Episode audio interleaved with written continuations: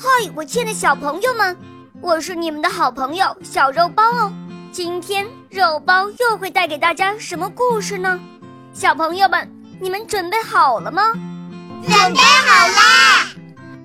那么，我们的故事就要开始喽。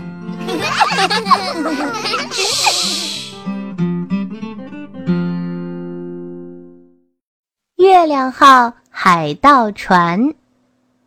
村庄里有一个破旧的院子，很多小动物都不敢靠近。不过这里却成了小兔艾拉、小松鼠古丽和小熊阿布的乐园。一天，他们在草丛中发现了几块堆放的很奇怪的石头。我敢肯定，这是个记号，石头下面一定埋藏着什么。阿布兴奋地说着：“哇，真有东西！”是一个生锈的铁盒子。令人失望的是，盒子里空空的，什么也没有。细心的艾拉发现，盒子还有一个夹层里。打开夹层，他们找到了一张发黄的藏宝图，纸的背面还有字：“幸运的小家伙，哈哈，你没猜错，这是一张藏宝图。只要你有勇气。”有耐心，一定会找到属于你的宝藏。祝你好运，爱探险的乔吉爷爷。看，这里有个喷泉，应该是在公园里。艾拉说：“哈，我们要去寻宝啦！”古丽拿起一根木棍，在上面系上小手帕。现在，我们的月亮号海盗船要出发了。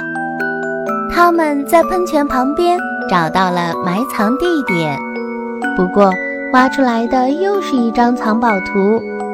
接下来，他们又去了山脚下的大石头旁、小桥下，甚至跑到了一个黑漆漆的山洞里。可是，挖出来的除了藏宝图，还是藏宝图。古丽忍不住发脾气了。不挖了，不挖了！乔吉爷爷肯定在捉弄我们。阿布看了看新的藏宝图，说：“这次的地点就在河边的第三棵树下，我们再相信他一次，好不好？”他们来到第三棵树下，这一次挖了很久很久，可是连装藏宝图的铁盒子都没挖到。阿布，你是不是看错地图了？艾拉问。不是从左往右第三棵树吗？我这么聪明，怎么会看错？阿布不满地说。艾拉拿出藏宝图，翻过来翻过去的看。突然，她笑了。阿布，是你把图拿到了。你看，应该是小河那边从右往左数的第三棵树啊。还真是这样。阿布不好意思地摸了摸头。果然。他们在小河那边，朋友往左数的第三棵树下挖到了宝藏。这次，乔吉爷爷给了他们一个大大的惊喜。